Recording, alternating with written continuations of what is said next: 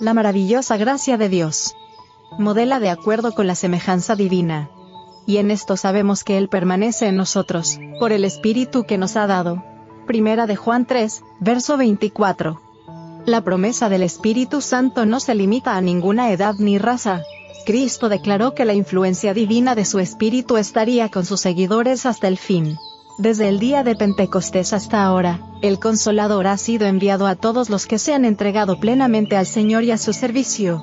A todo el que ha aceptado a Cristo como Salvador personal, el Espíritu Santo ha venido como consejero, santificador, guía y testigo.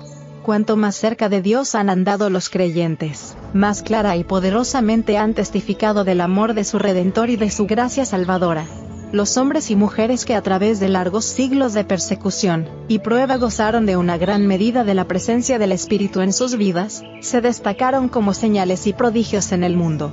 Revelaron ante los ángeles y los hombres el poder transformador del amor redentor.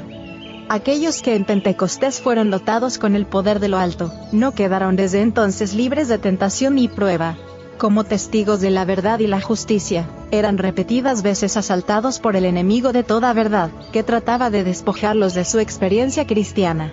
Estaban obligados a luchar con todas las facultades dadas por Dios para alcanzar la medida de la estatura de hombres y mujeres en Cristo Jesús. Oraban diariamente en procura de nuevas provisiones de gracia para poder relevarse más y más hacia la perfección bajo la obra del Espíritu Santo, aún los más débiles, ejerciendo fe en Dios, aprendían a desarrollar las facultades que les habían sido confiadas y llegaron a ser santificados, refinados y ennoblecidos. Mientras se sometían con humildad a la influencia modeladora del Espíritu Santo, recibían de la plenitud de la deidad y eran amoldados a la semejanza divina.